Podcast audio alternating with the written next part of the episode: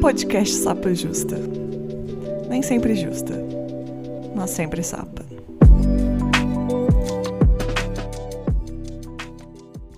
Olá, boas-vindas ao Sapa Justa. Eu sou a Letícia, a host desse podcast, que não sou sempre justa, mas sou sempre sapa. Meus pronomes são ela e dela, e eu sou uma mulher cis, branca, lésbica de Belo Horizonte. Antes da gente começar aqui nossa conversa, eu quero dar alguns avisos importantes. Quero falar da lojinha do Sapa Justa, que agora a gente tem uma, uma loja. Então confere lá. Os links estão nas nossas redes sociais. Cada dia, cada dia não, né? Que cada, cada tempo vago que eu tenho, eu lanço uma estampa nova. Inclusive, tô te, tenho que fazer estampa sobre dupla maternidade, porque sempre, sempre tem coisas importantes para a gente criar lá. Mas estou sempre renovando lá o estoque. E em breve sorteio da lojinha para quem é pessoa apoiadora. Se você acredita na importância desse projeto e quer conteúdo extra, sorteio da lojinha, acesse o apoia.se barra sapajusta. E agora deixa eu apresentar aqui minhas queridas convidadas. Por, quer dizer, elas vão se apresentar. Maíra, por favor, se apresente. Olá, gente, tudo bem? Meu nome é Maíra Donite, eu tenho 39 anos, meus pronomes são ela, dela. Eu sou uma mulher branca, cis, bissexual, casada com outra mulher há mais de sete anos. Tenho uma filha com ela. É, sou jornalista, é, pós-graduada em diversidade e inclusão. Hoje eu trabalho com isso e também com comunicação. E estou lançando um livro chamado Duas Mães e uma Filha no mês que vem, em dezembro. Ai, que lindeza! E com a gente aqui também, Ana, por favor, se apresente. Oi, minha gente, tudo bom? Eu sou a Ana. Eu sou uma, uma mulher indígena não aldeada. Sou lésbica, cis. Mãe do Dionísio, esposa de Isabela. Aí eu sou designer de interiores. Chique demais. Não, e esse sotaque que não dá, gente. amo, amo o sotaque da Bahia. Não dá, não. Outro dia teve um comentário num episódio, acho que foi sobre defesa pessoal, que a menina falou assim: é, que, ai, que bom que você traz outros sotaques pro podcast, que não é só Rio e São Paulo. Eu falei, falei gente, a gente tá, às vezes não pensa em diversidade, fica só Rio e São Paulo. E eu nem sou, eu sou, eu sou do Sudeste, mas eu sou do melhor do Sudeste, que é Minas, aquelas. A gente ama a Bahia aqui. É. Eu vi que vocês estavam aqui, né? Tem um, tem um tempinho. A gente é, a gente tenta ir pelo menos to, todo ano, assim. A minha mulher tem ido mais, porque ela tá com o trabalho, tá, tá indo mais, mas pra gente, assim, o que a gente pode fazer para estar tá na Bahia. Assim, se eu puder um dia, eu quero pô, ter uma casa na Bahia. Assim, sonho, sabe? Sonho. Não, eu confesso que eu não tenho a menor vontade de sair da Bahia, de Salvador. Eu não tenho a menor vontade. Nossa, não deve dar vontade mesmo, não. Mas a gente estava aqui até começando, conversando antes de começar a gravar. E a gente veio falar aqui um pouquinho de tudo, né? Talvez a gente comece falando um pouco sobre dupla maternidade e avance um pouco a conversa sobre a individualidade de ser mãe, né? Que eu acho que também a gente pode chegar nesse ponto, que é muito interessante. E eu acho que é interessante a gente falar sobre a individualidade de ser mãe com outra mãe, que eu acho que é bem peculiar. Uai, podemos começar por aí, o que, que você acha? Ou vocês querem começar do começo? Vamos falar lá sobre. Ah, é legal começar do começo eu acho bacana. O que você acha? Ana? Eu concordo, porque de repente um assunto puxa o outro também. Acho que fica bom. Vamos partir do pressuposto de como vocês decidiram, né? Tipo, ah, quero ser mãe. Como é que foi esse processo é, de ser mãe com uma outra mulher? Porque as duas aqui são mães com outras mulheres. E o que, que vocês tiram desse processo até então, né? Que, e contem também a idade da, dos filhos de você, pra gente ter uma contextualização boa. Vamos lá. Eu, desde que me entendo é, enquanto mulher, né, antes até da, da, minha sexualidade, eu sempre nutri muito uma vontade de, de, ser mãe, de ter filho, só que eu sempre abominei a ideia da gestação. Isso para mim era uma coisa que, de fato, me tirava um pouco do eixo. E dentro daquela caixinha é, heterossexual na qual eu estava inserida, era uma coisa meio que impossível você ser mãe sem a gestação. Porque até dentro dessa bolha heteronormativa, a adoção é sempre utilizada como a última é, possibilidade. Né? Então, foi passando o tempo, quando eu me descobri uma mulher lésbica, meio que minha cabeça, puff, sabe? Tudo assim começou a se encaixar. E aí eu entendi o que é que seria a minha construção familiar. E aí eu conheci Isabela e já cheguei meio dizendo, olha, eu tenho vontade de ser mãe, de ter filho. Se você não tiver um pouco alinhada com essa ideia aí, a gente vai ter que ir para caminhos diferentes, porque é uma decisão muito séria. e eu preciso que você esteja comigo ali, porque é, é o que eu quero, que eu quero construir. E aí, graças aos orixás, ela estava bem alinhada com minha vontade. E aí a gente, né, foi prosseguindo aí. E quantos anos tem seu filho? De ontem, dois anos, dois anos e cinco meses, e de pura alegria. Né? Não, não tenho muito o que falar do meu filho, senão me dá vontade até de chorar. Mas, ele, é, ele é um amor, ele é muito feliz, ele realmente iluminou toda a nossa vida depois da, da chegada e só tenho a agradecer mesmo. Ai, que lindeza. É, e você, Maíra? Conte um pouquinho pra gente. A Ana me lembra muito a Inês falando, assim, porque ela também tinha pavor da questão da gestação. E. Mas é. Eu acho que eu sou assim também. É, assim, para mim, eu acho que a questão da, da, minha sexualidade foi uma coisa que eu demorei muito a, a compreender, sabe? E eu sempre quis ter filho. É, mas eu, em determinado momento, quando eu comecei a, a pensar, né, a descobrir a minha sexualidade, mas eu também não pensava que eu queria casar com alguém, assim, mas eu sabia que eu queria ter filho. Eu, eu, assim, a, a, nos meus 30 anos, que foi quando eu conheci a minha mulher, a Inês, eu até pensava que um dia eu poderia fazer uma produção independente, assim, é, é, é. e aí quando eu conheci ela, eu tinha 30, ela estava com 41, ela tinha vivido uma relação heterossexual antes, durante muito tempo e não tinha tido filho, acho que já era esse pavor aí da gravidez. E aí eu falei, olha, eu quero, eu tô muito apaixonada por você, eu quero me casar com você, mas é, eu quero ter filho. Ela olhou, filho? Filho como? Que isso? Onde? Quando? Por quê? Como é que faz isso? Eu falei, ó, vem comigo que eu te explico. Já pesquisei aqui. Mas é, na, na época eu já, já conhecia outros casais, assim, é, é, de duas mulheres que tinham filho, eu já sabia mais um pouco, até porque é, tinha uma, uma pessoa próxima, assim, que eu, que eu acompanhei, assim, eu sabia um pouco. Acho que minha mulher foi muito. Ela ficou bem, no início, bem surpresa, assim, como é que a gente ia fazer isso. Mas aí depois foi, a gente, a gente foi lá e fez. É, a nossa filha tem quatro anos e nove meses, ela faz cinco em fevereiro, e se chama Antônia. E a Inês também fala assim, e aí mudou, iluminou as nossas vidas, igualzinho. Eu já, eu já falo, olha, é, nem todo dia eu acho que fica iluminado. É. Eu amo muito a minha filha, nem todo dia eu gosto de ser mãe, mas eu amo ser mãe com outra mãe. Isso com toda e absoluta certeza. Eu acho muito importante falar sobre esses dias de nuvens também que a gente tem, né? É que assim, o, o amor e o sentimento ele não, não acaba, não apaga, mas também tem dias que é um surto atrás do outro. E é importante falar sobre isso, para a gente não terminar romantizando uma, uma maternidade, né? É isso, com certeza. Mas eu acho que a minha mulher, ela fala que, ai, minha vida, minha... ela, eu acho que todo dia é um... acho que eu sou um pouco mais, é... acho que nesse sentido, assim, eu sou um pouco mais complexa. Ah, e até que é interessante também que tenha diferenças, né? Porque vocês são indivíduos diferentes e têm relação com a maternidade de forma diferente também. Né?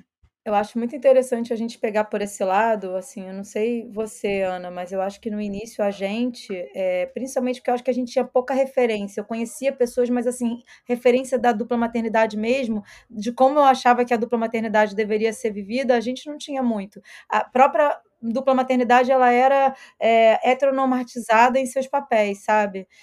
E aí, quando a gente foi ter filho, eu acho que a gente, como a gente queria as duas é, ser muito ativa ali, eu acho que no início a gente até se atropelava, sabe? A gente não conseguia nem, nem é, poxa, alternar, eu faço um pouco, você faz um pouco, a gente ficava toda junta, assim, obcecada, sabe? Isso, isso eu acho que é, eu não vou falar um padrão, mas eu acho que isso acontece muito, aqui também não foi diferente.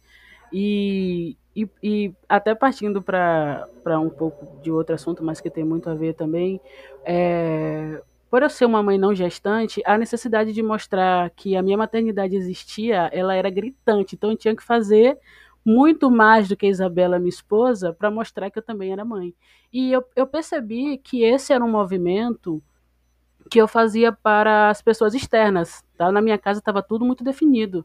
Mas sempre quando era uma coisa externa, a gente recebia alguma visita, eu tinha que mostrar muito isso. Quando eu, eu dei conta que eu estava fazendo esse movimento, eu me policiei e aí a gente vai se entendendo um pouco mais, percebendo os nossos limites, né? E a gente se acolhe e entende que tem certos tipos de, de, de pensamentos que a gente não tem como mudar, né? A gente até tenta, mas não tem como a gente fica mais em paz, sabe? Se aceita e entende o nosso processo. Eu acho que, que também isso foi uma coisa que muito viva que aconteceu aqui em casa, principalmente comigo, né? Isabela percebia, mas era uma coisa assim que ela não podia muito interferir porque era uma questão minha, era uma particularidade da minha maternidade. É, eu acho que a gente viveu isso muito parecido. É, acho que a gente viveu isso já na gestação. Então, era assim: é, estamos grávidas. E a minha mulher já levantava e falava: Eu vou amamentar. Né, assim, eu vi depois isso muito, com muitas, muitos casais, né, essa necessidade da mãe não gestante amamentar, né, e assim, e, e, e para a gente isso foi muito, foi muito frustrante, porque é, é é, é, quando você tem um bebê só, esse protocolo, ainda mais com minha mulher que era mais velha na época, né, é, foi muito foi, foi, difícil. Então ela conseguiu dar colostro e tal, e ela não conseguiu amamentar. E a legitimação da maternidade dela estava nessa amamentação. Ela sofreu demais, foi muito, muito doloroso. E eu chegava para ela e falava assim, cara, mas é isso que você fala, é como se a Isabela também, não, não importa o que a gente fale, porque é o sentimento que vocês estão tendo, é uma sociedade inteira deslegitimando vocês desde o momento da gestação, né, assim, então isso é muito cruel, é, eu, eu tinha vezes que eu ficava assim de saco cheio, eu acho que da, da minha mulher tentando mostrar e não sei o que, mas eu falava assim, cara, eu preciso compreender, e ao mesmo tempo eu acho que eu não relaxava, porque eu ficava também lutando pela maternidade dela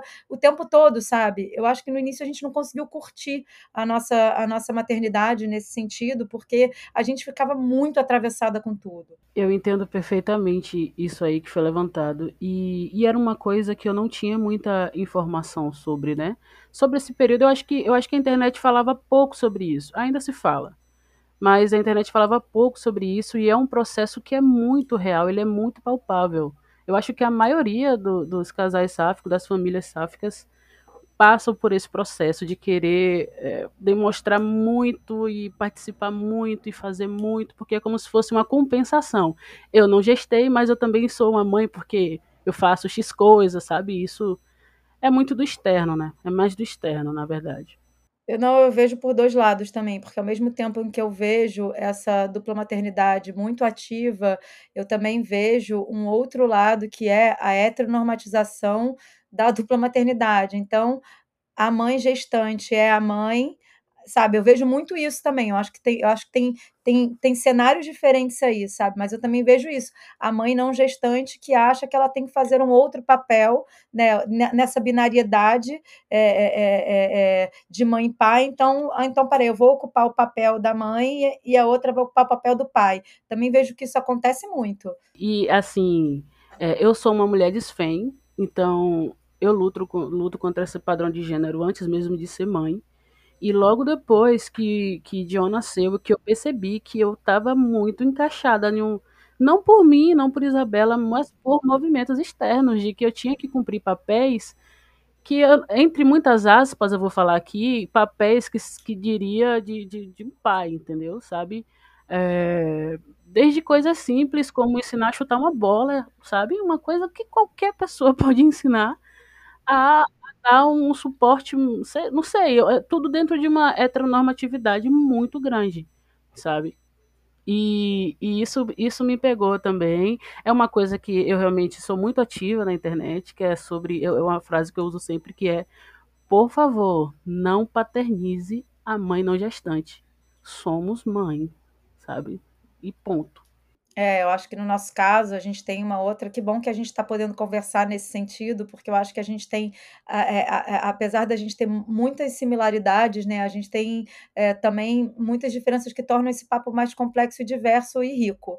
Assim, no caso da minha mulher, ela é uma mulher que ela é uma mulher que está mais próxima ao padrão, eh eh, ao estereótipo de feminilidade, porque eu não não acho que existe feminilidade é um é um estereótipo, né, feminilidade ela é ela é imensa. Mas então isso aí ainda ainda ainda era era a gente quebrava um pouco a banca, porque era isso, assim, eram 2 mulheres mais próximas ao estereótipo de feminilidade, cuidando de um de uma criança. E aí quando depois que nasceu, ninguém sabia quem tinha ficado grávida e quem não tinha ficado grávida, sabe. E aí bugava as pessoas: "Mas espera aí, mas qual delas é o pai então?", entendeu? A pressão ela vem de formas diferentes, mas ela vem, cada uma com a sua especificidade, mas ela tá ali, né. Eu queria vocês estão falando, achei muito interessante, eu queria saber como é que vocês fizeram esse processo de começar a entender: "Não, opa, isso aqui não é meu, isso aqui eu tô tô levando para esse lado", ou se foi vivendo mesmo, ou se foi uma autoconhecimento? Sobre o que aconteceu aqui na minha casa, com minha maternidade, com minha família e comigo, foi uma coisa de autoconhecimento mesmo, porque de fato eu não conseguia acessar informações sobre isso.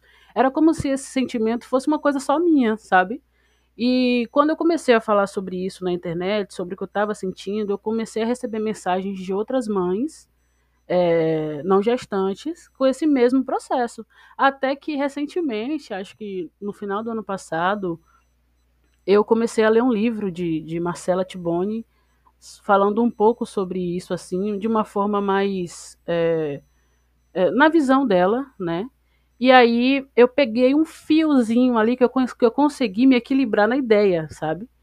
E aí que eu criei a a minha própria visão sob disso, expus, e aí eu eu encontrei algumas pessoas que também concordaram e e e concordaram com esse assunto.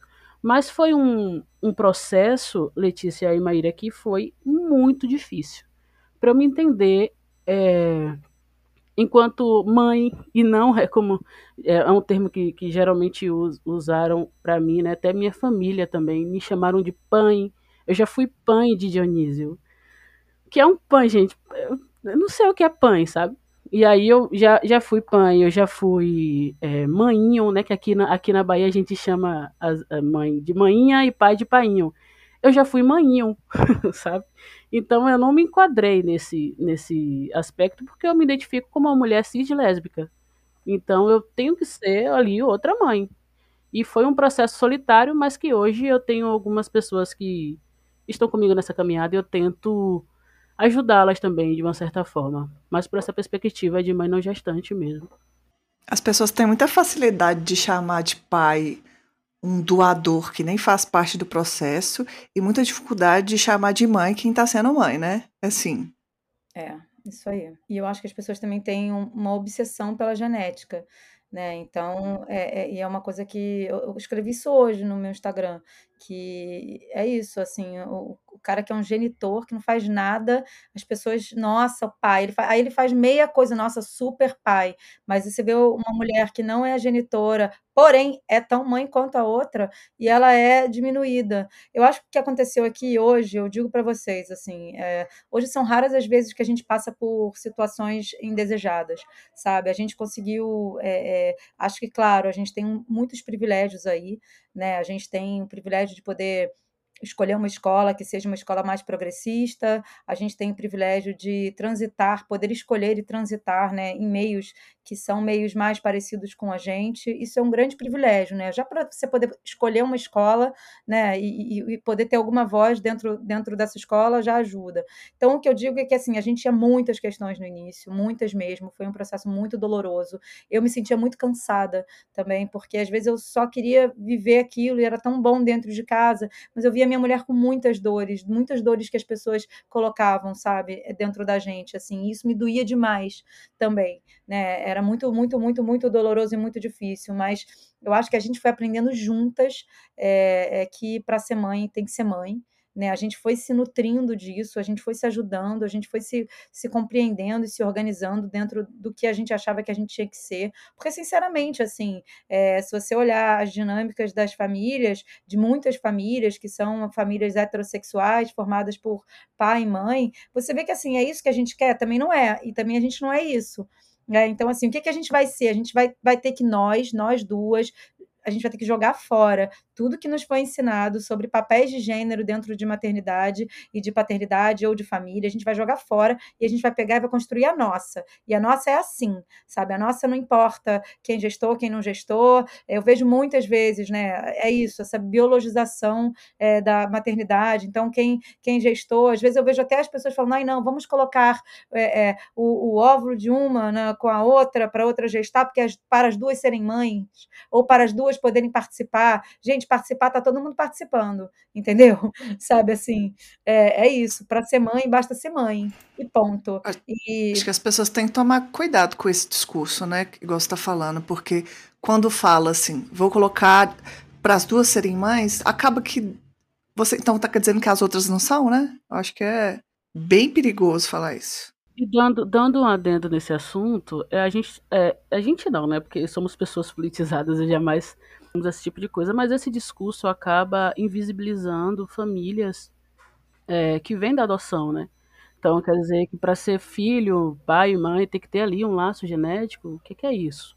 São planejamentos de famílias diferentes. No, por que estão hierarquizando isso? Um outro adendo também, que é quando chegam para duas mulheres que é, planejam ser mães via reprodução, é por que não adotam?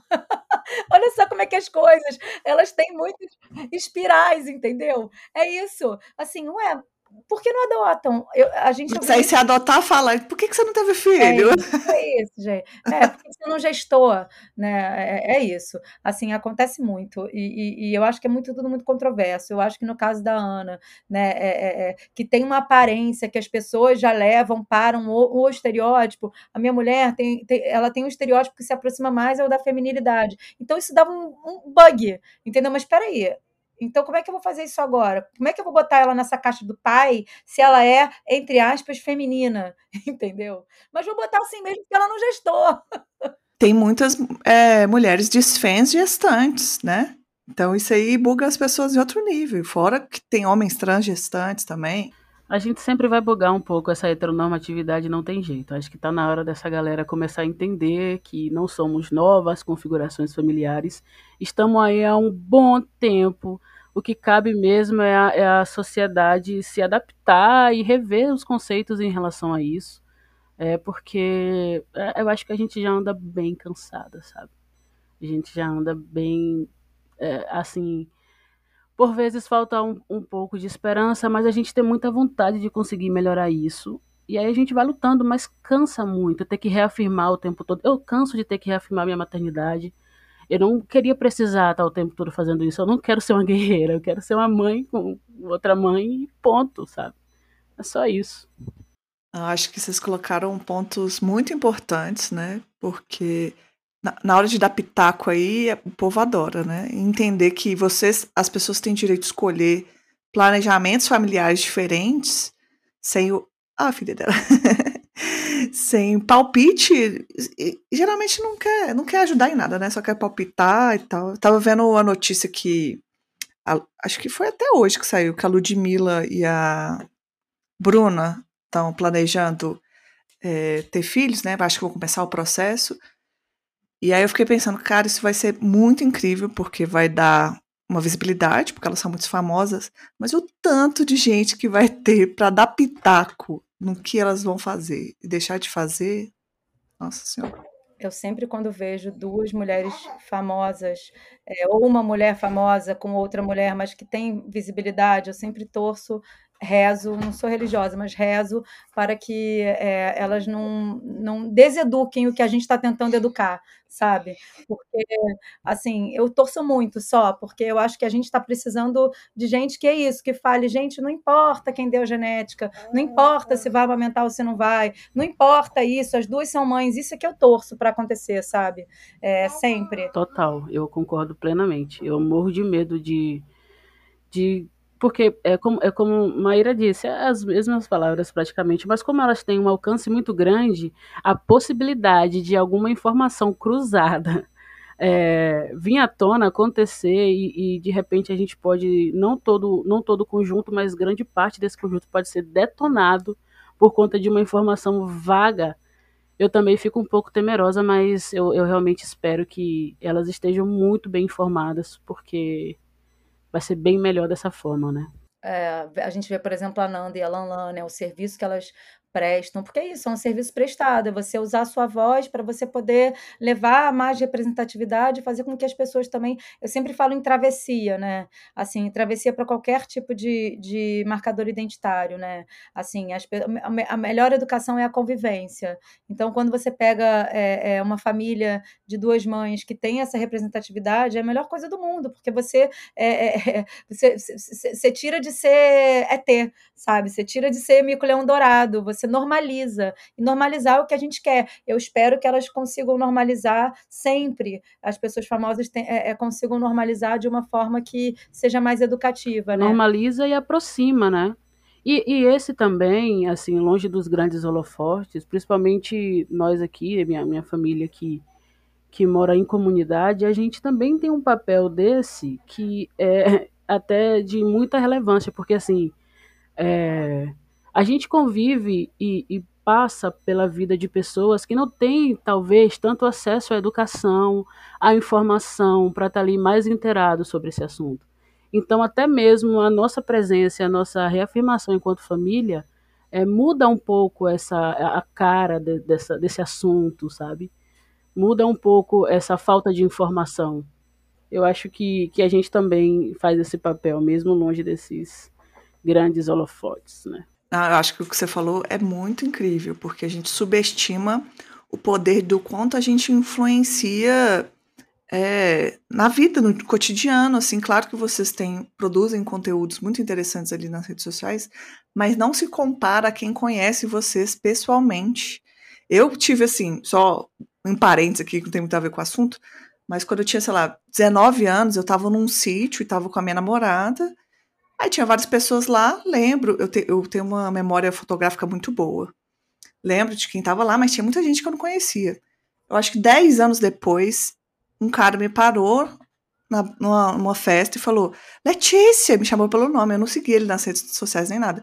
Ele falou: eu era um, um gay que era muito dentro do. Tipo assim, eu não sabia que era gay, ficava é, com, meus, com os meus pensamentos e quando eu vi você simplesmente existindo lá no sítio com a sua namorada, sem justificar nada, só vivenciando, ele falou, isso me mudou completamente. E aí eu comecei a vivenciar outra coisa. Eu falei, eu nem sabia, nem lembrava o nome dele, e ele me falou isso. Eu achei uma coisa muito extraordinária. A gente influencia as pessoas vivendo a nossa vida, né? Verdade. Eu nem sempre consigo ser ativa nas redes, às vezes eu esqueço. Eu era mais ativa antigamente, assim, é, mas eu acho muito importante isso que você falou, Ana, porque eu acho que a dupla maternidade precisa de tudo, mas ela precisa muito de recortes sociais, né? Da gente sair daquela coisa da, da, da maternidade branca, da fertilização, é, sabe, assim, isso, isso, é muito importante, que é ah, fertilização em clínica, não sei o quê, e eu falo por mim mesma, sabe? Porque eu tô dentro disso, assim, e aí é o que as marcas querem, são essas mulheres brancas, tataté, mas não, a gente precisa ter muitos recortes diferentes, né? E assim, muitos recortes com visibilidade. Que bom que você existe, que bom que outras mães não gestantes existem, que, que bom que famílias é, com outros recortes sociais existem. A gente tem que, com certeza, dar visibilidade para elas. Logo quando eu entrei, eu vou, vou dar um, um pouco um passo para trás. Logo quando eu entrei nesse mundo da dupla maternidade, que era uma coisa que não era conhecida, eu não tinha muito acesso à informação em relação a isso, eu me bati com esse padrão, de fato, elitista de branquitude, sabe? Eu me bati com isso e falei, nossa, não vou conseguir ter filho, não é muito fora da minha realidade. Na, na, lá em 2015 era isso que eu pensava. E aí, quando eu fui é, entrando um pouco mais, eu vi que lá no fundo daquela caixinha da dupla maternidade tinha uma galera que tinha tanta coisa para acrescentar e que se eu tivesse acesso àquilo antes, talvez eu, sabe, eu já tinha eh, outro tipo de pensamento, talvez até já tinha filho, porque me apresentou um acesso ali que eu não sabia que existia. Então, esse tipo de movimento é o que eu quero levantar, porque assim, e, e eu acho que eu, que eu tô conseguindo levantar também junto com outras amigas, porque é importante a gente inserir essas famílias, sabe? É como a Maíra acabou de falar, as marcas não procuram, é, as pessoas não querem saber sobre nós, mas a gente insiste em contar nossa história, sabe? Porque, porque ela é tão bonita quanto, sabe? É de luta, é de sonho, é de vontade, é de perseverança e, e, a, a, e tem ali ainda um grau de dificuldade muito grande, principalmente pelo social. Voltando ao assunto que a gente estava falando, porque o pessoal que, que rodeia a minha família, que mora aqui perto, que tem acesso a nós, são pessoas que passam 12, 20 horas do dia trabalhando. Eles não têm condição de parar um minuto ali e querer entender sobre minha família, sabe? Eles não têm tempo para isso. Então, quando a gente simplesmente existe e aparece para essas pessoas, alguma coisa ali é quebrada, algum, alguma interrogação aparece. E esse movimento ele é muito mais forte fora da internet, no dia a dia, no cotidiano, na vida real, sabe? Eu concordo totalmente com você. Isso você está falando da sua vivência, né? E eu acho que é isso. Marcas, procurem, sabe? Por quê? Porque quanto mais a gente intersecciona, né, mais difícil vai ser. Assim, então é, é, é, é mais uma dificuldade. Quando eu falo do, de privilégio, eu sou uma mulher é, é branca socioeconomicamente privilegiada. Para mim, eu acho que, que, sem esquecer as minhas dores, que foram muitas e são ainda, né? Eu acho que hoje as cicatrizes dessas dores que eu consigo, tô conseguindo sarar, sanar, né? Assim, foi muito difícil, é muito difícil. É, eu que sou uma pessoa que vem de uma ori origem privilegiada socioeconomicamente, caramba, sabe? Foi como é que eu, que que, seu, que que os amigos vão pensar, entendeu? Foi tipo ter que sair de casa, assim, porque foi viver vida dupla durante muitos anos, né? Então, assim, eu, hoje eu consigo, estou conseguindo falar sobre isso e estou conseguindo é, é, é, melhorar essas cicatrizes, assim mas eu acho que também devo usar meu privilégio, o privilégio da minha fala, né, de ser jornalista e tal, de conseguir dar voz, ajudar, porque acho que ninguém dá voz a ninguém, né? Mas assim, de conseguir tentar levar à luz é, é, essa pauta, essa pauta social da dupla maternidade, né? Você estava é, falando sobre isso, eu lembrei de uma, uma conversa que eu ouvi da, da página Dupla Maternidade Crítica, e que é, acho que é a Aniki, Aniki Isabela, e elas contam que elas estavam no processo de banco, e aí eu acho que o banco, vocês me corrigem se eu falar alguma coisa errada, tá? Mas acho que no banco você tem algumas coisas que você pode olhar sobre o doador. E uma delas queria olhar a raça indígena e não tinha. Não tinha doador que se identificava como uma pessoa indígena. Aí você pensa o quanto tem disso, né? Porque tem ainda a pessoa não tem a autoidentificação, então pode ser que ela tenha, seja indígena, não tenha a identificação ali quando, quando coloca, mas existe também um banco de doação muito branco, né? Sim, e aí é, esses filhos é, vêm nesse padrão. Então a gente começa novamente uma sociedade embranquecida por falta de informação e acesso, sabe? é, até mesmo em grupos de, de autoinseminação, inseminação caseira, majoritariamente são doadores que têm um certo perfil, são brancos, olhos azuis, e, e de fato é o mais, são os mais procurados, sabe? É, pra gente, a gente tinha muito essa preocupação, assim, de, de a gente pensou como é que a gente vai, qual vai ser o critério, né, de, de escolha desse, desse doador, que é um privilégio poder, poder escolher. E a gente pensava assim, cara, não vou, não vamos escolher um, um, cara louro de olho azul, porque assim, não tem nada a ver com a gente, né? A gente tem que tentar fazer com que seja uma pessoa com, com características pelo menos parecidas com a nossa. E eu já vi muito isso, assim, é, é, é, é essa questão de você realmente é, escolher o, o, o louro de olho azul e uhum, assim uhum nós suamos muito aqui para conseguir um doador que se parecesse um pouco comigo por conta da, da minha raça, né? E foi muito difícil encontrar. É, terminou que a gente não conseguiu encontrar. É, teve acesso a um outro que, e, e por ironia do destino, é, John veio meio com aparência minha, né? Ele, ele parece um pouco mais comigo do que com Isa. Então isso é de uma forma que ele parece com é, você só mesmo. Deus explica, porque em relação à genética não, não tem nada, sabe? por outro lado, as pessoas querendo. É, deve acontecer isso com você, então nem é por outro lado, mas por outro lado, no sentido do meu lado aqui, né? É, do meu lado Maíra, não do meu lado Maíra Inês, mas eu vejo muito as pessoas querendo falar como que a nossa filha, ai, Inês, mas ela parece muito com você tal coisa, meio que para querer legitimar a maternidade dela, por como se fosse um prêmio de consolação, entendeu? Nossa, mas é porque ela tem o seu sorriso, ela tem o seu não sei o quê, e assim, gente, é, não precisa, sabe? Eu acho que a gente, eu concordo muito com o que você fala, Ana, eu acho que a gente é, é, é edu, eu pelo menos que eu não consigo, assim, ter uma vida de internet hoje, é, gostaria, preciso, mas não consigo tanto, já passei dois anos sem, sem, sem estar na internet, porque eu estava trabalhando demais, é, e para mim era difícil mesmo, mas assim, é, e a minha mulher que tem tanta coisa para falar, falar. Ela pelo menos escreveu três textos para o livro, ainda bem. Ela tem muita coisa para falar como, como uma experiência de mãe não gestante, mas ela também não gosta. Mas eu, eu concordo muito com você quando você diz, cara, o que a gente, a revolução que a gente faz é todo dia, é na escola, é na nossa família, é na, na, na, padaria, é numa mesinha de bar. Eu acho que isso é a grande revolução que hoje eu acho que a gente faz, sabe? E eu hoje com a minha profissão, eu acho que estar dando palestra, estar nas empresas, podendo falar sobre isso e podendo falar sobre interseccionalidade também, trazendo à tona o que a Ana estava falando, é o que eu posso fazer. Totalmente. E, e você já está né, vocês, mas eu falo mais de você, como você falou, a Inês não gosta muito de, de comentar sobre, você está nesse, nessa luta, vou dizer assim, há muito tempo. Eu acho que quando eu cheguei é, na internet em busca de referência, vocês foram uma das primeiras que eu vi, assim. Então, né, você já está fazendo um papel muito importante. Tá? E, inclusive, até agradecer a Letícia por estar tá aqui, porque para mim é uma honra estar tá conversando também com, com Maíra, né? E também com, com Letícia, porque a gente é, é chique aqui, né? Ah, minha, poxa, o prazer é todo meu. Eu queria muito estar aqui. Achei essa escolha maravilhosa, Ana. Eu espero que a gente consiga conversar mais, sabe? Assim, aí sair de Instagram, porque eu...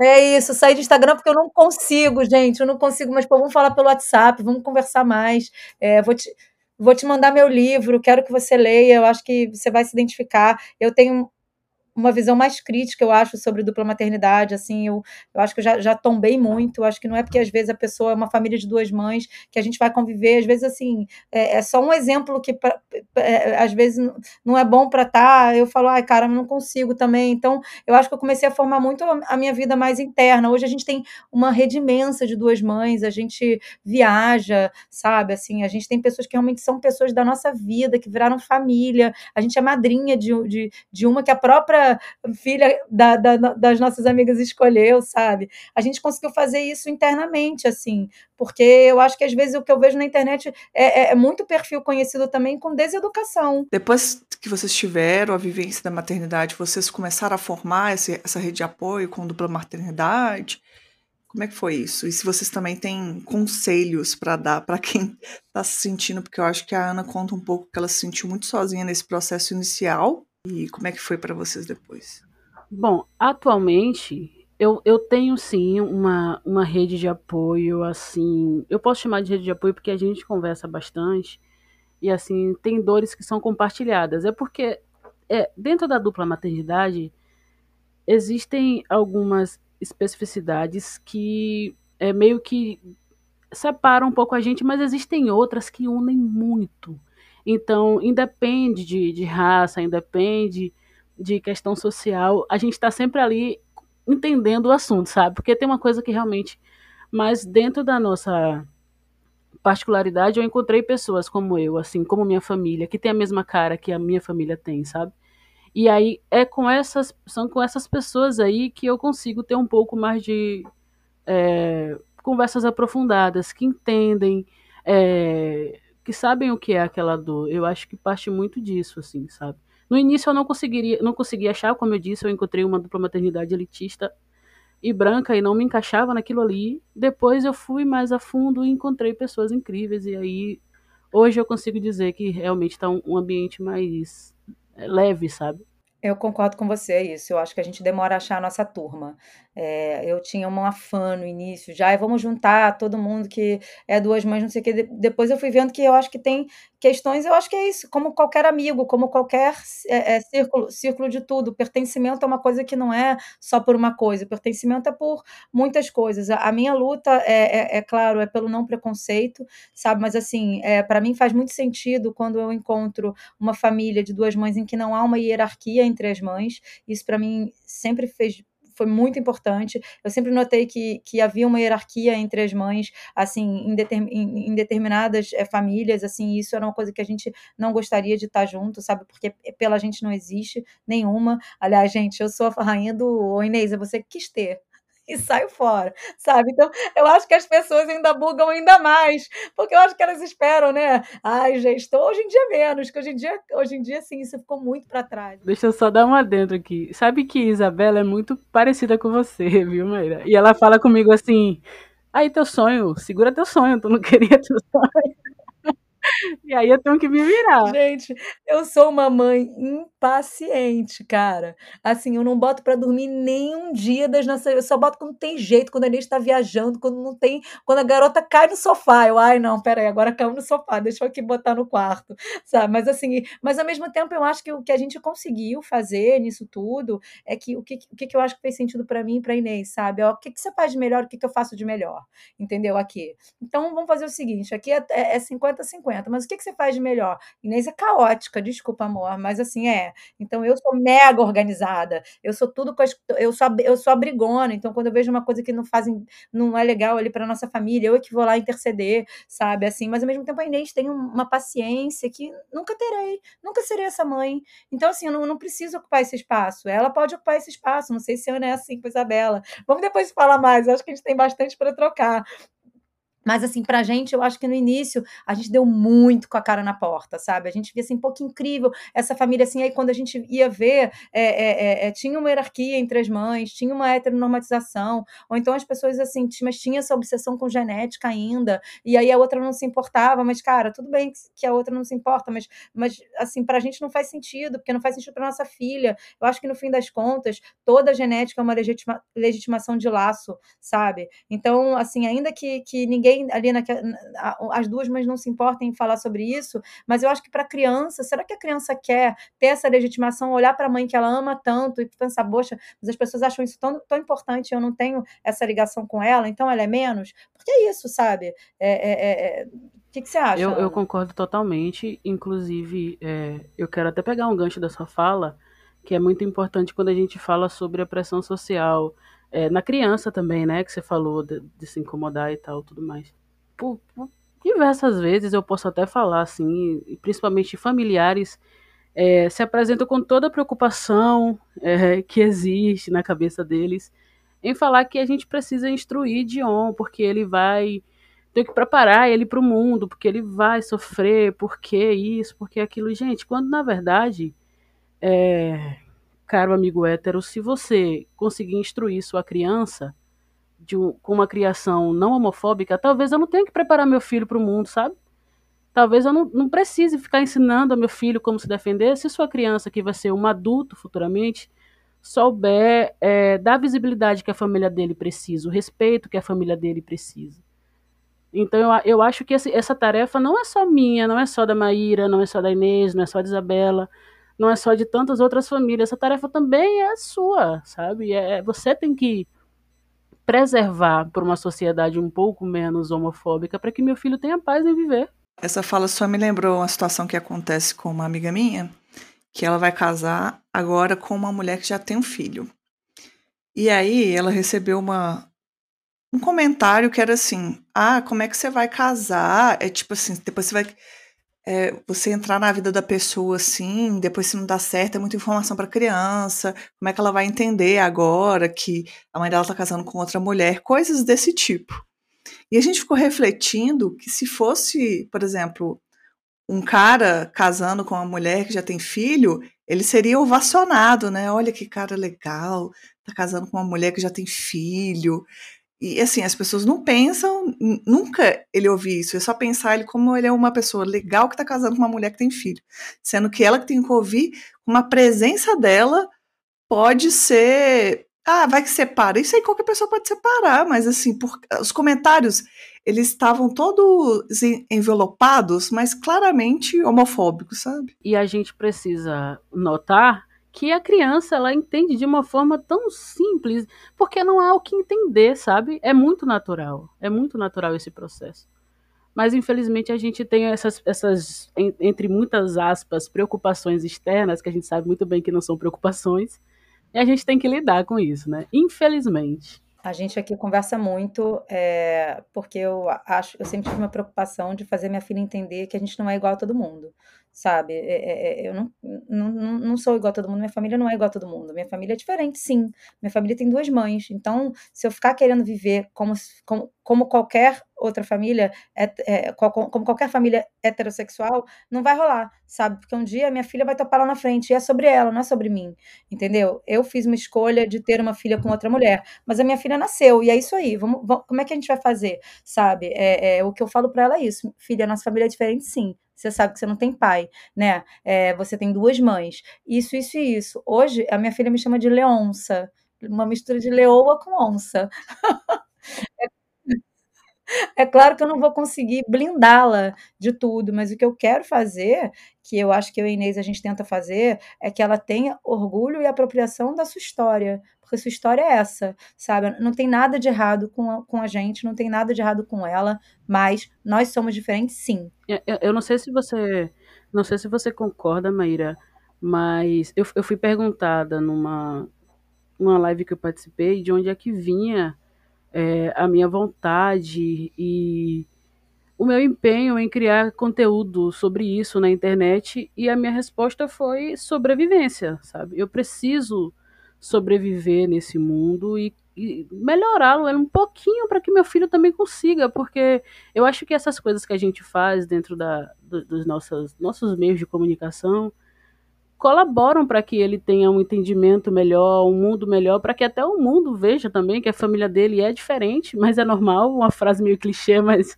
mas é mas é o correto, entendeu? Então eu acho que a gente também faz esse esse movimento de mãe leoa e onça, né, de mãe leonça, também nas redes sociais, né? Porque a gente vai passando um pouco ali é, da questão normal de ser uma família com duas mães diferentes, mas normal, sabe? Uma família como outra. É, eu acho que, assim, no início eu tive uma gravidez muito sofrida.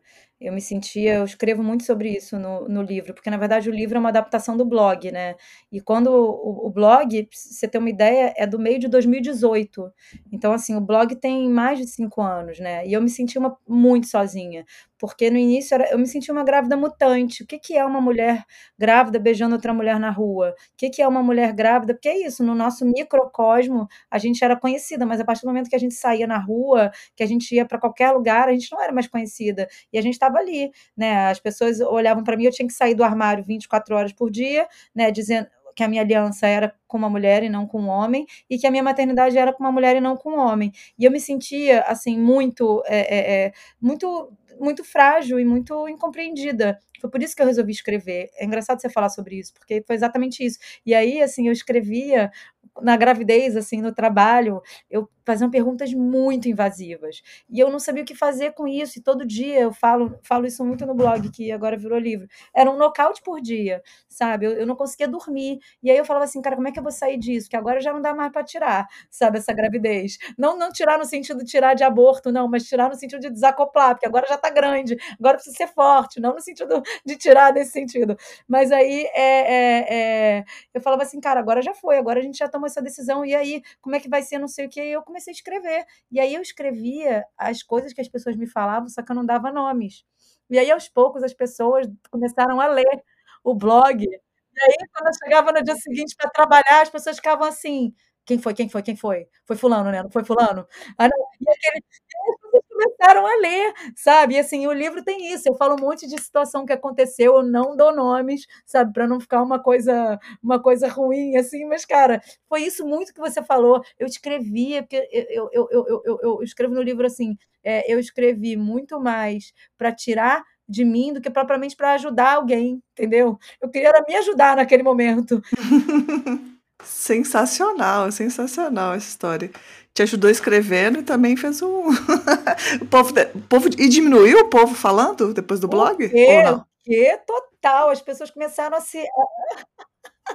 Cara, mas era assim, todo dia eu chegava em casa eu não dormia, gente. Para mim foi muito, foi muito vulnerável. Foi por isso que eu odiei ficar grávida. Hoje eu entendo que não foi só por causa das transformações do corpo. Eu realmente me sentia uma mutante. Eu falei, o que, que eu vou fazer com isso? Cara, eu vou fazer o que eu sei fazer. Eu vou me comunicar, né? Eu vou escrever. Eu vou falar, que é o que eu sei fazer. Mas era muito vulnerável. Toda vez que eu escrevia, era como se eu tirasse, assim. Eu lembro que eu tinha com a Inês, assim, eu tenho um momento, Inês, agora eu preciso desse momento aqui para escrever. E eu saía uma pessoa melhor, sabe? Porque uma pessoa mais leve porque para mim era muito doloroso. Era eh, no trabalho, nossa, era a primeira vez que eu cheguei, botei no Instagram, pá, agora eu tô grávida mesmo. Botei no Instagram, botei no meu Instagram menorzinho que eu tenho, nem tinha esse. E aí botamos que tava grávida, cheguei no trabalho, era plantão. Aí já chegou a querida, né? Foi me abraçar, parabéns, abraçou e falou: "Mas quem é a mãe?" Aí eu falei: "O que, é que essa mulher tá falando?" Perguntou quem era a mãe? É. Aí eu entendi que ela queria saber quem era a mãe, na verdade, era era era quem deu a genética, entendeu. Eu nem passei pela minha cabeça que essa mulher pudesse falar cara, eu ficava mal, gente, eu não dormia, eu falava: "Pelo amor de Deus, o que que é isso?", sabe, "O que que tá acontecendo aí?". Eu ia lá e escrevia, e depois ficava todo mundo apontando, a pessoa ficava com vergonha, porque ela sabia que era ela. Inclusive, achei inspirador isso aí, gente. Se tiver no trabalho enchendo o saco, faz um blog. Muito boa essa história. Cara, teve um cara que chegou e falou assim: Isso tá tudo no livro. E o pai? Aí eu falei assim: Bom, você sabe que não é pai, é doador, né? Aí ele falou assim: Mas olha só, e se um dia a sua filha estiver andando na rua e ela achar um cara muito parecido com ela? E se ela virar famosa? Aí eu falava assim, cara, gente, Ju não tá preparada, sabe? As pessoas sabem ser inconvenientes, né? Eu acho que de propósito também, né? Porque tem coisa que eu não acho que é só, só ignorância, não. O que, que você acha, Ana? Você acha que é de propósito? Você acha que é ignorância? Você acha que são todas as, todas as alternativas anteriores, Ana? É, a gente consegue filtrar, né? A gente consegue filtrar. Só que eu não acredito tanto na falta de informação, porque a gente está aí com acesso, sabe, imenso. Eu acredito mesmo na falta de interesse. E em algumas vezes na perversidade, sabe? E é, é isso que eu penso. Eu não falo do, do, do, tiozinho daqui, da esquina, que, que sabe, que tem um, um mercadinho, ou o, o, rapaz da barbearia, que não tem o tempo de ter um contato assim externo. Mas essa galera que convive ali, sabe? Isso aí tem um peso perverso, gente. Não, não, é, só, não é só falta de informação, é falta de interesse e perversidade, sabe? Eu acho ótima essa palavra que você usou. Eu vou passar a adotar. Eu acho também. A frase é muito boa, né? Não acredito na falta de informação, acredito na falta de interesse. Isso cabe em muitas coisas. Mas rola uma, uma perversidade, sim. Rola. E uma perversidade, sim. Olha, eu acho que a gente tem muito para falar. Inclusive, assim, né? Dava para ter só podcasts, vários episódios aqui. Inclusive porque vocês falam muito bem. Eu acho que rolou uma química legal aqui também das participantes. Tô apegada. Vamos virar amigas aqui. Eu vou te mandar, deixa, vou receber e vou te mandar que esse livro vai para Bahia, vai na remessa da Bahia. Ele tem contra, ele tem contracapa da Malu é, Versosa, é, casada com a Daniela Mercury. Você, você acha que eu ia botar Bahia no meu livro, minha filha? Não tem como. Mas eu queria, antes da gente terminar, que a gente está encaminhando para o final, queria, primeiro quero perguntar se vocês querem acrescentar mais alguma coisa antes de eu cortar dessa forma, e depois pedir para vocês passarem indicações, divulgarem é, vocês, as páginas, o livro que for lançar, tudo que vocês tiverem para dizer aí, a hora é agora. Gente, em relação a, a, a conselho para duas, duas mulheres que querem ter filhos, né? É o seguinte, a gente pontuou aqui vários, vários e vários quesitos e teria muitos outros para ser pontuados é, de pós e contra, só que assim, se você tem essa vontade, esse desejo, eu, eu acredito muito em sonhos, eu acho que ele não vem pra gente é, por acaso, então se informe, pesquise, tem muita informação aí, tem muita gente bacana que pode te instruir de alguma forma. É, tem também o nosso Instagram, se você quiser tirar alguma dúvida também. Geralmente eu tô por lá, tô um pouco ativa. Então, eu, eu faço isso com, com maior amor, porque eu precisei desse movimento, sabe? Eu precisei de informação e foram pessoas que me ajudaram, né? No, a, antes de, de me informar em clínicas, eu me informei com pessoas que estavam passando por esse processo, porque eu acho que é mais genuíno a informação. Então, se joguem de maneira consciente, vá, sonhe e realize, sabe? Eu acho que é, é muito isso aí. A gente a gente vive numa sociedade que nega a maternidade para mulheres lésbicas. É como se a gente não pudesse ter filhos. Ah, você é lésbica, então você já sabe que não vai ter filho. Ou, ou então você adota.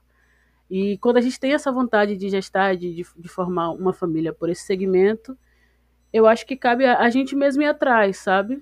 E é isso. Tô por cá. Precisando de informação, pode me abusar que, para mim, eu, eu faço isso com todo amor. Maravilhosa. Então eu começo indicando a Ana. É, é fala a página dela que ela não falou. Então, o, o, meu Instagram, o nosso Instagram é Duas Mães e Dion. Lá a gente tem uma pauta de dupla maternidade, raça, gênero e classe social. E é muito bacana se você tiver interesse nesses assuntos, a gente aborda a dupla maternidade com esses segmentos, tá? Que já é uma outra bolha, uma outra especificidade, mas estamos lá. É, eu vi, eu vi por acaso uma vez, e aí eu falei, olha, conteúdo bom. É, a gente é isso, é muito bom, assim, eu, eu, infelizmente, às vezes eu não consigo, é, é, é, muita coisa, mas eh, quando eu olhei sua página, eu achei muito bacana, assim, e aí eu comecei a seguir, comecei a ler. Dupla maternidade, a partir do momento que existem duas mães, as duas são mães e ponto, e não importa. Esse é o conselho que eu posso dar, sabe, que, assim, aceitem se quiserem ou não, mas o que eu acho que eu gostaria que tivessem é, falado para mim é, esqueçam tudo que vocês aprenderam sobre maternidade, sobre papéis de gênero e sobre funções. E é isso, façam o de vocês, sabe? Esqueçam, joguem, joguem para lá e façam de vocês e confiem nisso, confiem em vocês e conversem e dialoguem. Totalmente. Eu acho que eu vou até pegar um gancho aqui, Letícia, só rapidinho, sobre essa questão da é, dos papéis de gênero que, que Maíra pontuou. É muito importante, galera, vocês pensarem nisso, porque se vocês alimentarem esse sistema da heteronormatividade, um momento dessa vida, dessa maternidade, em, em algum momento, isso vai atropelar vocês de uma forma avassaladora. Não tem como segurar esses pratinhos, sabe? Então é melhor que seja de fato uma dupla maternidade, um conjunto. São duas mães de forma igual, sabe? E é, é importante ter isso em mente, sabe? Importante ter isso é, sempre fresco na mente. Esqueça esse padrão heteronormativo que você conhece. Esqueça, porque não é isso.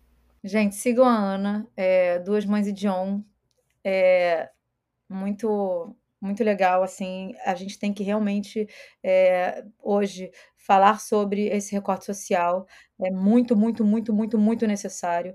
É, ela depois fala mais so, sobre ela, porque ela tem os detalhes, mas é, sobre mim, eu hoje escrevo menos do que eu gostaria, mas eu acho que esse livro, é, ele, ele, ele é uma adaptação de um blog que eu escrevi anos atrás e eu demorei a conseguir revisitá-lo, eu já queria que ele virasse um livro, mas eu demorei a conseguir revisitá-lo, porque para mim realmente foi um momento muito difícil, é, então aquela gravidez ali foi muito, muito, muito difícil, eu tive que, eu virei uma outra Maíra é, depois dela, hoje eu sou, hoje eu já releio, reli aquilo, falei, meu Deus, que mulher chata, mas é isso, é, eu acho que ela também foi importante para chegar até aqui, então eu devo a ela, sabe? Eu falo muito sobre também autoaceitação, auto-perdão. Acho que para eu poder é, é, viver um casamento com outra mulher, eu tive que me perdoar né, me perdoar por não ser o que queriam que eu fosse, né, a gente está falando sobre recorte social, esse é o meu recorte social, né, de um meio, é, vamos dizer assim, das tradições, né? Aquela elite que todo mundo é igual, né? E que as pessoas têm que seguir um script social de casar e ter filhos, casar com um homem que muitas das vezes não vai ser um pai presente, né? Assim, esse é o meu é o meu background, vamos dizer assim. Então, para mim foi muito doloroso é, dizer, fincar os pés e falar, eu não sou isso aí que vocês escolheram para mim, né? E eu acho que com esse é, estereótipo de feminilidade, as pessoas falavam, mas você é mulher, como é que você vai casar com outra mulher, sabe? Tinha umas coisas assim. Nossa, você nem parece, o nem parece até hoje eu, eu, eu ouço, né? Então eu acho que é um livro muito sobre isso, assim, sobre, sobre romper padrões, é muito doloroso, mas é, é para mim não, não, não podia viver de outra forma. Não existe mais nada melhor, melhor no mundo do que você ser quem você é. Hoje eu consigo ser quem eu sou, sabe? Mas a, a duras penas. Perfeito, viu? Perfeito. E sigam Duas Mães de John. Mas aqui é, é um recorte muito importante, assim, para a gente. A gente tem que. É importante que a gente respeite né, é, é, é, os nossos recortes sociais, mas é claro que eu preciso entender que eu venho de um privilégio branco, entendeu? Então, assim, é, é, é isso. É um privilégio branco socioeconômico, um privilégio que as pessoas querem ver mais na internet. Então, assim, eu não, eu quero ver mais. É isso aí, sabe? Eu quero ver o que é diferente de mim, mas que é diferente de mim, mas que tenha uma dupla maternidade igualitária, uma, uma que, que, que conteste, que conteste os padrões sociais. Isso é que eu quero ver. Eu acho que faz, eu acho que faz muita diferença. Eu, por exemplo, não quero ter filhos, mas eu acompanho muita maternidade, acompanhava até antes mais conteúdo de mulheres héteros mesmo, tipo, escutava podcast de mãe e tal, porque muito me interessa a vivência de outras mulheres que não a minha. Então, se, se você é mãe e você vê outras realidades de dupla maternidade no nosso recorte aqui, só tem a acrescentar. E a gente também é, passa a ter é, interesse, né? Como a, como a Ana falou, a gente tem para a gente ter informação, a gente tem que ter interesse. E só ter interesse pela história de outras pessoas que a gente vai conseguir construir, né? É bem clichê, mas construir um mundo um pouco melhor, porque tá, tá complicado. Eu queria aproveitar também e indicar para quem não ouviu ainda um podcast que eu fiz faz muito tempo, que é número lá 23, que é mães que se relacionam com com outras mulheres, e aí o recorte é um pouco diferente, que são mulheres que já tinham filhos e depois se entenderam como lésbicas ou como bissexuais. E é assim, um dos meus episódios favoritos também, porque o que elas dividem da vivência delas é assim incrível. Então quem não escutou também eu recomendo aqui meu próprio podcast no podcast, mas faz sentido. Ana, fala um pouquinho também sobre, sobre você que eu acho que é tão bom o seu perfil. É, é como como Maíra aqui já disse mais do que eu, é o das mães de Dion. É, a gente a gente está lá, é, eu acho que tem uns dois anos. O perfil é é novo, também é pequeno, mas ele consegue agregar aí é, com, com informações realmente relevantes para esse, esse recorte social no qual estou, estou inserida com minha família, né? E a gente tem essa, essa pauta é, mais inclusiva. É, a gente fala sobre raça também. A gente fala, a gente fala sobre esse papel da, da maternidade desfém, né? Longe desse estereótipo e longe desse padrão heteronormativo. É, lá, de vez em quando, eu reúno algumas mães não gestantes para a gente falar sobre nossas dores, porque eu acho importante dar essa voz, dar esse palco. É, a gente tem uns movimentos sobre isso também.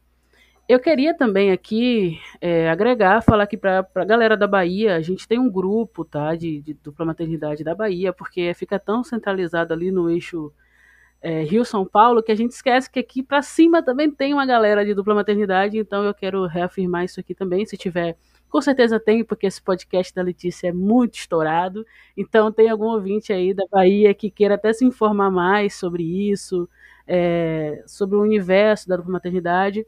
Me chama lá no privado, a gente vai conversar direito. Eu te encaminho para o grupo, é muito bacana, tem muita história legal, tem muita família boa. Eu só, que, eu só tenho a agradecer, primeiro, por vocês dividirem seu tempo aqui com a gente, porque é um tempo muito precioso e por dividir, por falas tão ricas, e assim, acho que eu não poderia ter convidado é, melhores pessoas para estar tá aqui com a gente hoje. Muito obrigada mesmo. Nossa, eu que agradeço, viu? Principalmente por tudo isso que a gente falou, da falta de visibilidade que temos, e foi um convite muito importante. É, eu espero ter conseguido agregar alguma coisa aí aos ouvintes, tá? Eu também agradeço muito. É muito bom, muito bom te conhecer melhor, Ana. É, que a gente possa trocar mais, realmente. O meu perfil era Duas Mães e uma Filha, foi durante algum tempo, Duas Mães e uma Filha, durante anos até, mas eu fiz um reposicionamento de mim mesma. Eu falei, ai, não, não sou só duas mães, não. Peraí, eu sou um monte de coisa. E aí eu virei Maíra Donite de volta, me peguei de volta. Eu acho que eu tô nesse momento, né, da vida, eu acho que eu tô me pegando a minha individualidade de volta. Isso está sendo muito importante para mim também, sabe? Acho que durante muito tempo era isso, era como se eu tivesse completamente colada na minha mulher e a gente fosse uma coisa só. Só que somos duas mães completamente diferentes, duas mulheres com necessidades diferentes. Isso tem ajudado até o nosso casamento, sabe? Assim, a gente poder ser. É, sou mãe o tempo inteiro, né? Mas a maternidade e a dupla maternidade não me definem. São muito importantes para mim, mas não me definem. Muito bom. Inclusive, você falou isso e quando a gente estava conversando, eu pensei que um outro episódio que vocês quiserem, vocês voltam aqui para a gente falar sobre o casamento. Que eu acho que, assim, como, como que é a vivência de ser mãe, o casamento, acho que dá um papo super interessante também. Eu acredito que sim, viu? É. É isso, gente. É, é, é, é, se perdoar por divergir, se perdoar porque nem sempre vai, vai ter vontade de fazer sexo ou oportunidade. É, oportunidade principalmente, eu posso afirmar aqui. e, faz, e, e, transar, às vezes eu falo com a Inês, Inês, que a Inês fala mais comigo isso, que a Inês é, é, Ela fala assim: olha só, agora vai ter que ser hora marcada, entendeu? A gente, a gente não pode esquecer dessa parte. Qual o dia que vai ser, boy? Quarta? Toda quarta-feira, às 21 horas, por favor. Ah, muito bom. Então tá, gente, é isso, né? A gente tem um ótimo episódio aqui. E já tem um convite para vocês voltarem, então tudo de bom. Eu quero voltar. Eu também topo. Eu tô, tô disponível. Muito bom. beijo enorme. E aí, gente, gostaram do episódio? Eu estou passando aqui só para lembrar que o Sapa Justa só é possível graças a uma parte de ouvintes que colaboram financeiramente para o projeto. Isso é feito por meio de uma campanha de financiamento coletivo e você, quer apoiar o Sapa Justa? Divulgue os nossos episódios. Se você pode apoiar financeiramente, acesse o apoia.se barra sapajusta. Atualmente, damos preferências à plataforma de financiamento mensal, mas você pode apoiar pontualmente usando a chave Pix, que é o nosso e-mail, contatosapajusta.gmail.com. Quer fazer parte da nossa comunidade do Sapa Justa? Entre no nosso grupo de Telegram o link é t.me barra podcast. Lá a gente está construindo uma comunidade muito gostosa. Eu sou suspeita para falar, só que é muito boa mesmo. A gente comenta os episódios e muitas das vezes as ideias do episódio que eu gravo aqui vêm de conversa de lá. Vem fazer parte junto com a gente e vem construir esse podcast junto comigo. Apresentação, produção e pauta: Letícia Martins. Edição: Ana Moll.